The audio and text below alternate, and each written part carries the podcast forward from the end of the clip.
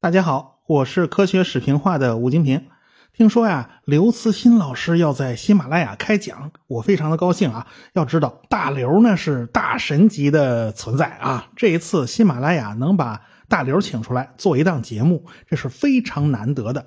反正我是一定要好好的听一听的。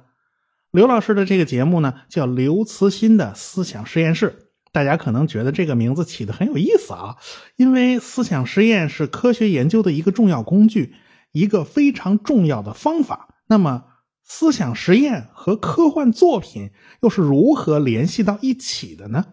对于科幻文学，呃，我是不太熟悉啊，大概知道一点硬科幻作品实际上文字并不是最关键的，有很多的优秀的科幻作家也并不以文笔见长。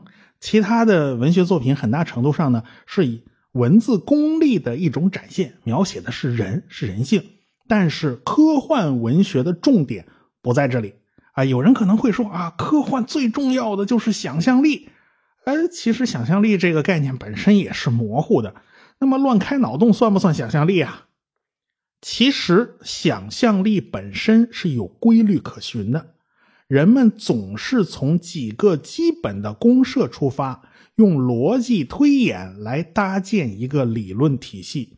其实这个办法不仅在科学研究上是实用的，在搭建文学作品的设定上也是非常有用的。特别是科幻作品，卢卡斯的《星球大战》那是有一本非常非常厚的设定手册的。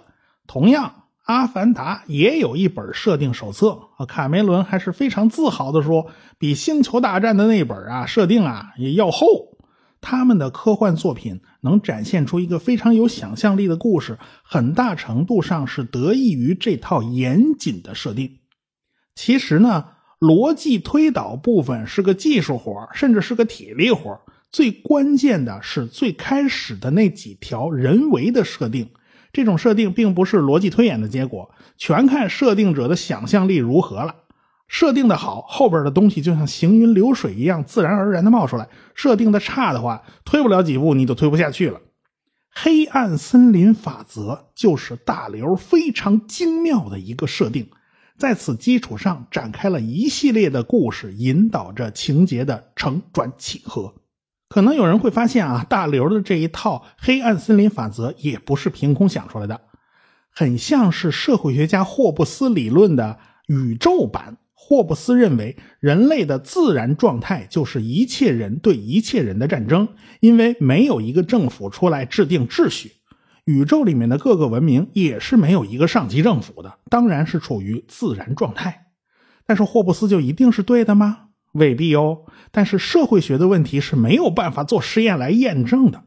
不过，这个思想在大刘的小说里面测试了一把。大刘的小说可以说就是一个思想实验。其实，很多科幻小说都可以看成是思想实验。我们现实生活里没有办法完成的那些测试，可以在文学作品里尽情的去测试。刘慈欣的脑子里其实冒出过大量的想法，他肯定是翻过来调过去，一次一次的做了各种各样的社会学的思想实验，这在他的文学作品里是有所体现的。当然，我们希望他能把那些想过但是没写过的思想实验展现给我们。好在有了刘慈欣的思想实验室，十二月一号上线，我们拭目以待。你好，我是刘慈欣。我的首档音频节目会在十二月一日与你见面，欢迎关注我的个人频道，期待你的加入，一起畅想宇宙的无限可能。